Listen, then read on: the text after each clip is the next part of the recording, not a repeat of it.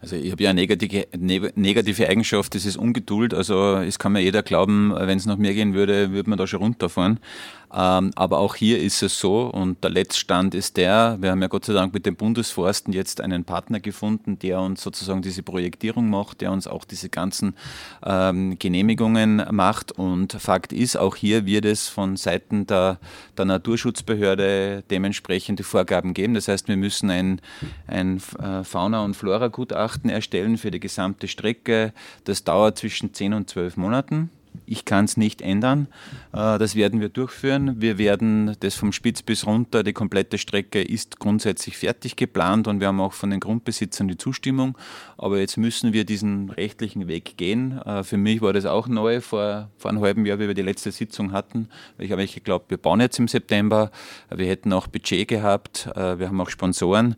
Aber ich, kann, ich traue mir heute, heute eigentlich gar nicht mehr sagen, wie lange das noch dauern wird. Ich sage es ganz ehrlich. Ja.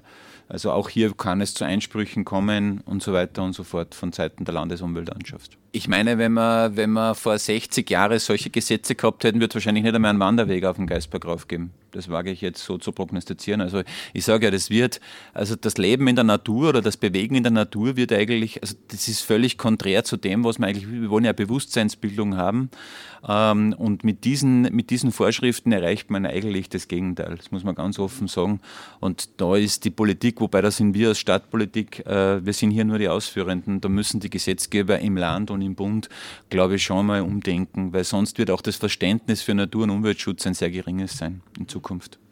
Weil wir reden hier von Radfahrern, also was umweltfreundlicheres geht eigentlich nicht.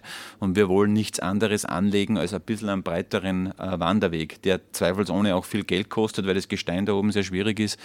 Ähm, aber ja, ich, ich, muss mir an die, ich halte mich an die Gesetze, ich muss mich an die Gesetze halten. Also wie gesagt, es fehlt weder am Geld noch am Willen, sondern es geht halt, diese, diese Genehmigungsverfahren dauern ewig.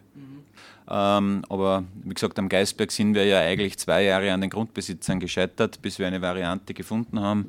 So einfach ist das Thema ja nicht, weil äh, wir sind dann auch kritisiert worden, wie dumm wir denn nicht wären. Wir machen genau die Variante im Norden, wo am längsten der Schnee liegt.